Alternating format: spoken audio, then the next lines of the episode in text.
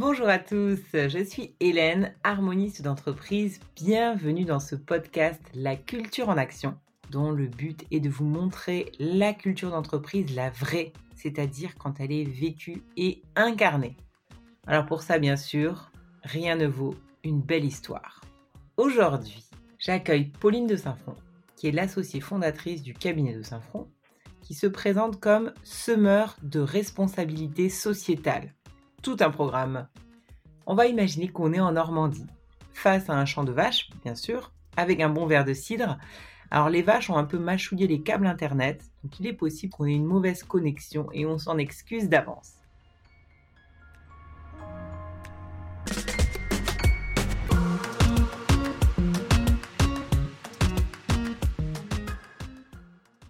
Alors Pauline, puisque l'humour semble faire partie de votre culture, est-ce que tu pourrais nous présenter le cabinet à travers une œuvre humoristique ou un humoriste? Bonjour Hélène et merci de donner la parole euh, à une semeuse de responsabilité sociétale.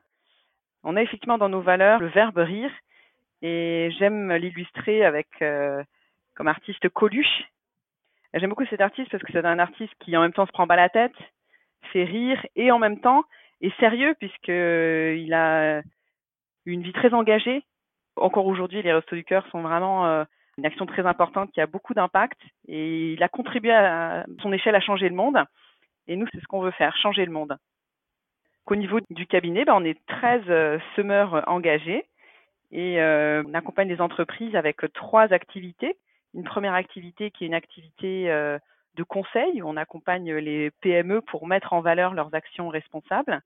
On accompagne aussi des entreprises de taille un peu plus importante sur leur stratégie, leur démarche pour changer leur entreprise, pour euh, qu'elles changent le monde également. On a une deuxième activité qui est euh, la comptabilité universelle. On accompagne les entreprises pour identifier quelle valeur elles créent. Elles ne créent pas que de la valeur financière, elles créent aussi de la valeur extra-financière qu'est-ce qu'elles apportent sur les territoires dans leur choix d'achat, qu'est-ce qu'elles apportent à leurs salariés quand elles mettent en place une démarche sociale, qu'est-ce qu'elles apportent ou qu'est-ce qu'elles économisent au niveau de l'environnement quand elles protègent l'environnement? Et on va essayer de les aider à mettre en valeur, mesurer et monétariser tout ça. Et notre troisième activité, c'est l'audit. L'idée, c'est donc, en tant que tiers extérieur, de garantir que ce que disent les entreprises, c'est pas du greenwashing, qu'on est vraiment sur des stratégies et des démarches et des communications RSE qui sont euh, vraiment fiables, qui sont transparentes. Et mm, en tant qu'auditeur, on est là pour garantir aux parties prenantes que euh, la communication RSE est vraiment sincère. Alors justement, pour parler de cette sincérité, pourquoi c'est important selon toi d'avoir une culture dans une entreprise hein, et qu'est-ce que vous, vous avez défini comme étant votre culture? Ben, Je dirais que tout est parti de l'idée que ce qu'on préconise à nos clients, il faut se l'appliquer à nous-mêmes. On n'est pas crédible sinon, donc euh, on s'est mis à réfléchir sur ce qu'on pouvait nous structurer en interne pour euh, être force d'exemple. Également, ce qui était important pour nous, c'était de définir vraiment un ADN, parce que l'ADN, c'est les racines, c'est comme un arbre. Il a besoin d'être bien enraciné dans la terre pour pouvoir pousser. Et donc, on a fait toute cette démarche euh, de définir une culture d'entreprise, une raison d'être. Et on a pris du temps, hein, puisqu'on a commencé en mai 2019 et on a terminé en quelques mois et on voit encore qu'aujourd'hui, on est avec les nouveaux arrivants toujours un peu en train d'ajuster cette vision. Donc ça a été un travail collaboratif voulu dès le départ. Donc on a d'abord travaillé sur un peu les fondamentaux, les messages clés, les mots clés de notre raison d'être. C'est un peu la question bah, pourquoi est-ce que vous avez créé cette entreprise, dans quel but? Et on a commencé à réfléchir à ça et on a eu des ateliers qui étaient d'abord euh, plutôt euh, en individuel, puis après on a travaillé en collectif et on a voilà travaillé sur euh, une vision qui soit partagée par tous, qui contenait en même temps une raison d'être, en même temps des valeurs, en même temps notre mission. Et on a souhaité à chaque fois que des personnes nous rejoignaient, qu'ils puissent s'imprégner de cette vision, voire proposer des amendements. Donc on a modifié il y a quelques mois notre vision suite à une personne qui nous a rejoint, qui nous a proposé de changer un tout petit peu la formulation. Et donc, euh, à la fin de tout ce parcours-là, on est arrivé à une vision qui est la suivante. La raison pour laquelle on a créé ce cabinet, le cabinet de Saint-Front, c'est vraiment parce qu'on a envie de changer le monde. Alors un peu à l'échelle d'un colibri, hein, c'est-à-dire qu'on veut participer à changer le monde, on va pas euh, à nous euh, tout seul changer le monde, mais on fait notre part Donc voilà, notre raison d'être, c'est vraiment qu'on veut participer à changer le monde. Et notre mission, c'est d'accompagner nos clients dans le fait de révéler et développer leur richesse sociale, environnementale. Donc notre mission, c'est d'aider les entreprises à mettre l'humain au centre, à être innovantes, à regarder le long terme et à se préoccuper et agir dès aujourd'hui en faveur de la planète. Et on a défini nos valeurs sous la forme de verbes. C'est important pour nous d'être dans quelque chose d'actif. Donc euh, nos valeurs, c'est rire. Donc on aime bien euh, ne pas se prendre la tête, mais tout en étant sérieux. Éclairer, écouter, agir et apprendre. Donc c'est vraiment les quatre verbes qui nous ont semblé euh, le mieux représenter toute la dynamique en interne. Et on a ensuite défini un petit peu un slogan, c'est on est des semeurs de responsabilité sociétale. Voilà un peu le, le résultat de toute cette démarche. Alors e, effectivement, c'est une culture très riche et engageante que tu nous décris. Concrètement, comment vous la mettez en œuvre? Comment ça se traduit, en particulier dans votre stratégie et dans vos pratiques internes? Alors, ça a eu beaucoup plus d'impact euh, que ce qu'on pensait au départ. Ça a été vraiment extrêmement structurant et très fort.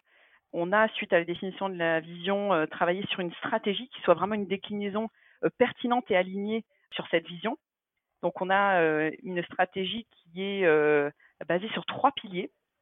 Donc, les trois piliers, c'est le temps, tout part du temps, le climat et l'humain.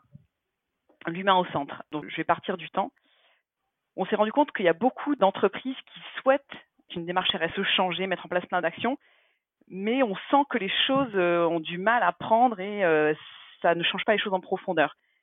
Parce qu'en fait, euh, on a souvent tendance à oublier que tout part du temps. C'est-à-dire que si on n'a pas comme première démarche de libérer du temps, de libérer des énergies pour pouvoir les consacrer à cette démarche, ça ne marchera pas. Donc il y a vraiment une prise de conscience que tout part du temps. Donc notre premier pilier, c'est le temps. Et euh, on a souhaité se fixer comme objectif que le temps des collaborateurs, euh, sur leur temps annuel, il y ait 20% de temps qui soit consacré à du développement, ce qui est colossal, hein, c'est-à-dire un jour par semaine, qui ne soit pas travaillé. Et ce genre de développement, c'est quoi? C'est euh, du développement dans le sens développement personnel, c'est-à-dire prendre le temps de participer à des conférences pour s'ouvrir l'esprit, prendre le temps de peut-être s'engager au niveau d'une association, prendre le temps de faire des réunions de prise de recul tous ensemble, prendre le temps de mettre en place des actions RSE qui vont faire avancer la démarche RSE. Voilà, c'est tout ça. Et c'est aussi le développement commercial. On souhaite que tous les collaborateurs soient acteurs du fait que l'arbre que nous sommes, cabinet Saint-Front, il grandisse et il porte du fruit, puisque plus on accompagne nos clients, plus on les aide dans leur démarche RSE, plus ça porte des fruits, plus nos clients font éclore leur démarche RSE. Donc voilà, premier pilier, 20% du temps qui est consacré à ça. Et si on n'a pas posé cet acte fort, on pourra avoir la meilleure démarche RSE du monde. Si on n'a pas le temps, ça ne marchera pas. Deuxième pilier, l'humain au centre. Tout part des hommes, et c'est normal, hein, euh, surtout dans un cabinet de conseil, la richesse n'est que d'hommes.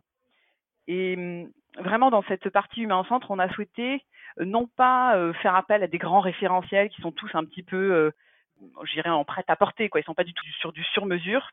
Et donc, on a souhaité créer en interne un questionnaire, l'humain au centre, et on a une notation sur 100 points qui est complètement adaptée à notre cabinet. Et on s'est fixé euh, d'avoir une note de 90 sur 100, c'est-à-dire, euh, la perception c'est quand même un peu compliqué, mais en tout cas, on s'en rapproche le plus possible. Et c'est un questionnaire qui regarde eh bien, autant le management que la qualité de vie, que l'équilibre vie perso, que le temps de travail, euh, l'efficacité au travail, etc. Donc, quelque chose qui est très transversal. Et on s'est fixé un objectif de résultat. On ne voulait pas fixer un objectif de moyens, parce qu'on peut mettre plein de moyens en œuvre. Si on n'a pas de résultat, ça sert à rien en fait. Deuxième pilier. Troisième pilier, le climat.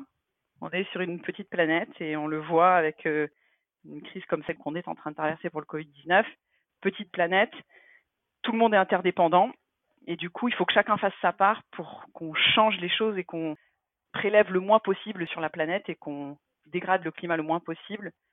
Donc on s'est fixé de diviser par trois nos émissions de gaz à effet de serre d'ici cinq ans, ce qui est très ambitieux et qui va surtout passer par le fait de se déplacer le moins possible, notre premier poste d'émission. Et on a euh, également plein d'actions prévues sur euh, les déchets, les achats responsables, etc. Mais euh, voilà, l'idée c'était de mettre en grand objectif de réduire notre empreinte sur la planète. Pour réaliser ces trois piliers, on a trois leviers. Premier levier, la gouvernance. La gouvernance, on a souhaité que notre société se développe dans des logiques de petits groupes on veut avoir des groupes à taille humaine, c'est-à-dire pas plus de 20 personnes.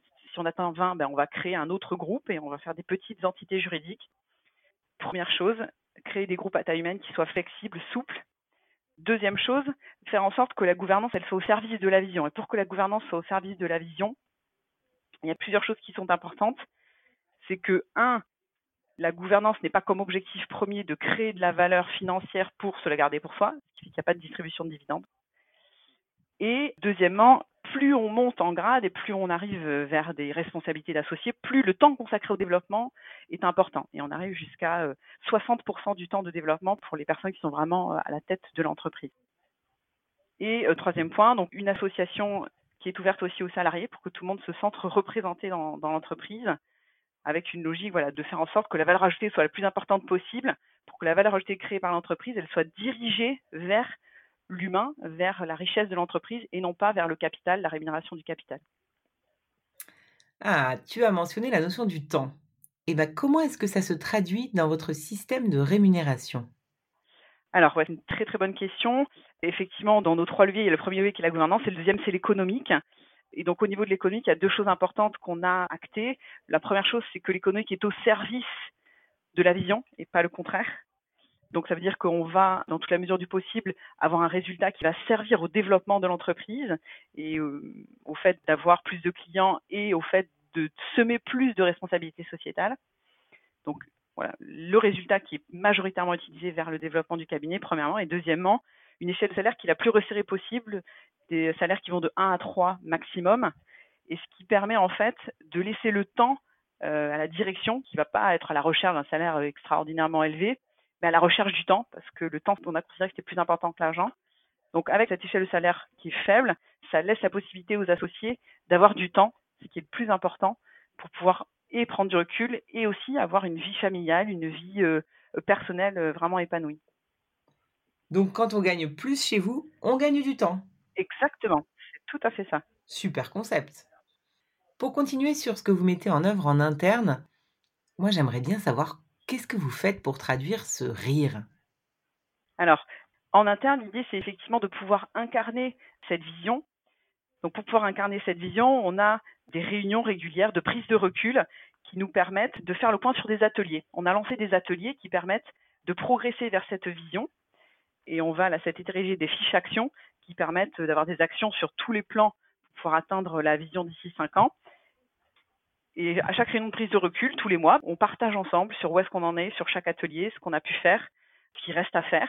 Et euh, voilà, on a comme ça une feuille de route qui nous permet ben, chacun, de manière volontaire, de s'engager dans les chantiers qui les intéressent. Et on a euh, également, par ailleurs, récemment lancé une initiative qui était au départ l'idée d'éclairer un petit peu les clients, d'éclairer euh, ceux qui le souhaitent sur le concept de société à mission.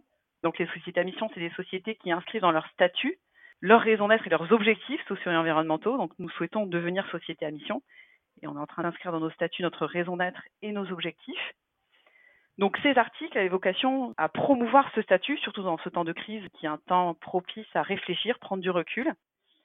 Et on est parti de ces articles et finalement toute l'équipe s'est motivée dans le fait de faire des articles et voilà, il y a des collaborateurs qui ont spontanément proposé de faire des interviews sur d'autres sujets et finalement ça a eu un effet boule de neige et on est parti sur plein de sujets différents, hyper riches, avec plein de personnes qui ont pu collaborer, des interviews qui ont été réalisées. Et donc, en partant d'articles sur LinkedIn, euh, Société à mission, ben, on est parti euh, finalement sur plein d'autres sujets qui vont vraiment dans le sens des verbes apprendre, du verbe éclairer. Donc, voilà, il y a ces petites dynamiques qui se mettent en place et ça fait plaisir. Super. Et pour revenir à, à cette notion du rire que je te demandais, tu m'avais parlé de hashtag. Est-ce que tu peux élaborer? Alors, oui, effectivement, on a euh, souhaité lancer euh, le hashtag Petite Victoire, qui fait qu'à chaque fois qu'on a euh, une action positive, bah, il y a un mail qui est envoyé par une personne de l'équipe pour dire ouais, ça c'est une petite victoire. Et puis on a aussi attribué à certaines personnes des hashtags. Donc moi j'ai hérité du hashtag trop la guigne. Alors bon, il faut savoir que c'est vraiment la guigne du transport. Voilà, je suis quand même la seule dans l'équipe à avoir réussi à prendre le train pour Paris, train de jour hein, à midi et qui s'est terminé en train de nuit donc pour arriver le lendemain matin à Paris, euh, on un petit exemple de guigne, ou alors euh, mettre 12 heures pour arriver euh, à Biarritz à partir de Toulouse. voilà, donc il y a aussi dans le côté rire, le côté savoir avoir de l'autodérision et je suis tout à fait moi-même dans l'autodérision parce que généralement j'envoie un petit mail à l'équipe pour raconter toutes mes, aventures à chaque fois que j'ai mes aventures des transports. Donc c'est pour ça que là j'ai vraiment mérité ce hashtag Trolley C'est génial. Et alors, qu'est-ce que ça vous apporte? Qu'est-ce que ça a donné en interne, en particulier pendant la période de crise hein, et le confinement, d'avoir une culture aussi forte? En quoi cette culture a pu vous servir? Alors, on a eu un véritable crash test, si je puis m'exprimer ainsi, euh, au mois de mars. C'est-à-dire qu'on a euh, décidé d'embaucher des personnes en avance de phase pour pas que l'équipe soit trop chargée. du coup, on a embauché trois personnes euh, au mois de mars et il se trouve qu'on a choisi comme date d'embauche la date où était annoncé le confinement. Donc autant dire que l'intégration a été euh, fort chaleureuse et avec moult embrassades. Donc en gros, bon, euh, pour tout dire, ils sont arrivés, puis on leur a indiqué leur ordinateur, puis on leur a demandé de ben, rentrer chez eux pour faire du télétravail. Et donc, ben, l'onboarding de ces personnes n'était pas gagné. Et en fait, euh, ce dont on s'est aperçu, c'est que ben, au bout de deux mois dans l'équipe, ils se sentent super intégrés dans l'équipe, ils sont super contents. Ils ont vraiment voilà ressenti que ben, on était dans une logique de vivre ce qu'on annonçait. Donc voilà, pour moi, c'est vraiment euh, un marqueur que dans cette période de crise, avec en plus trois personnes intégrées au moment du confinement, ben, c'est la culture qui a permis de créer cette émulsion et de faire que l'équipe est une très belle équipe, euh, alors qu'une partie des collaborateurs n'a jamais vu les autres collaborateurs. Merci, c'est un exemple très inspirant. Alors on voit qu'en interne, vous incarnez, beaucoup plus que, que pas mal d'entreprises, euh, cette culture. Et en externe En externe, euh, comment est-ce que ça se traduit euh, vis-à-vis, par exemple, de vos clients, de prospects? Effectivement, dans notre troisième euh, levier, hein, dans notre stratégie, c'est le levier des clients. Les clients, ils sont au centre de notre souhait de participer à changer le monde, puisque notre impact est beaucoup plus faible que l'ensemble des impacts que peuvent avoir nos clients.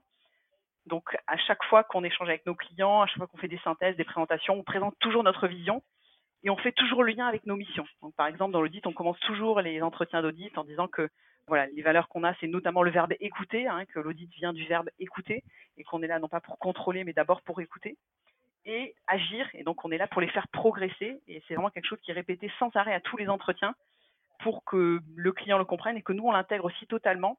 Donc, dans nos missions d'audit comme dans nos missions de conseil, on se donne vraiment le challenge de les faire progresser dans leur démarche RSE, de les challenger sur le fait qu'ils se fixent des objectifs pour qu'ils soient toujours dans une logique d'avancer, de progresser. C'est le premier point. Le deuxième point, c'est qu'on a choisi de se focaliser sur des missions qui ont un impact fort.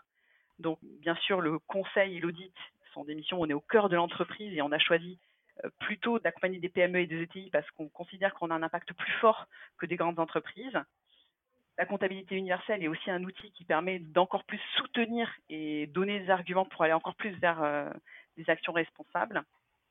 Et on a choisi aussi des secteurs qui ont de l'impact. Donc, par exemple, le secteur euh, agricole, agroalimentaire, c'est un secteur qui a un impact très fort puisque bah, il y a tout l'aspect biodiversité, la terre, et puis tout l'aspect en aval, alimentation, alimentation équilibrée, alimentation responsable. Donc euh, voilà, on essaye par la taille des entreprises qu'on accompagne, par le type de mission qu'on a, et également par le secteur qu'on vise d'avoir un maximum d'impact. Ok. Et votre culture, elle a pu vous servir à convaincre des prospects? Oui, au niveau des prospects, ce qui est assez amusant, c'est que plusieurs fois, dans les échanges avec des prospects, on s'est rendu compte que euh, la vision avait eu de l'importance. Donc notamment euh, l'été dernier, pendant mes congés, j'avais mis comme message d'absence que j'étais partie méditer sur la vision en mettant la vision dans mon message d'absence.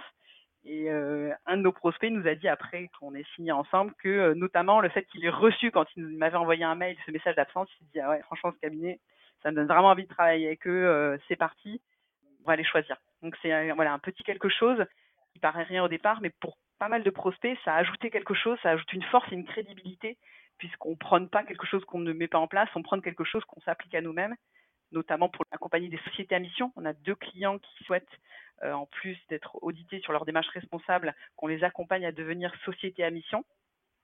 Et nous, étant euh, dans cette démarche de société à mission, on a mis en place nos objectifs, notre raison d'être. Voilà, on est d'autant plus crédible pour les accompagner et les challenger sur cette belle démarche qui est euh, la société à mission. Merci Pauline. Vous êtes donc des cordonniers très bien chaussés et ça fait du bien d'en voir. Alors, une dernière question. Euh, pour des dirigeants qui aimeraient se lancer, définir leur culture, faire tout ce travail que vous avez fait, qu'est-ce que tu leur dirais? Alors, je pense que c'est vraiment la crise qui va nous donner ce mot de la fin, c'est-à-dire que la capacité à traverser la crise, on l'a vu euh, pour tous nos clients, elle est vraiment liée à l'homme, à l'humain. Et ceux qui ont eu pour priorité de mettre l'humain au centre, ceux qui avaient créé du liant, ceux qui avaient créé un esprit d'équipe, ceux qui avaient mis l'humain au centre, c'est ceux qui en sont sortis le mieux. Et pour créer ce ciment, pour créer cette dynamique, ben, c'est la raison d'être, c'est vraiment le fait d'avoir un ADN clair, ressenti, vécu, réel, qui fait que ben voilà, si on a mis l'humain au centre et qu'on a euh, cette euh, raison d'être qui est claire et assumée et vécue, on a tous les ingrédients pour euh, traverser des crises et performer par la suite. Voilà, pour nous, c'est vraiment les acteurs de demain, ceux qui ont mis en place ces démarches. Merci beaucoup, Pauline. On espère que ce confinement t'aura permis de te débarrasser de la guigne des transports, vu que tu es relativement immobile. Bon, j'ai la guigne du réseau, mais bon. ah oui, la guigne du réseau, elle est coriace, celle-là. Hein. Euh, écoute, on te souhaite beaucoup de succès à toi, à ton cabinet. Merci pour ce partage authentique et inspirant. Bravo pour tout ce que vous faites.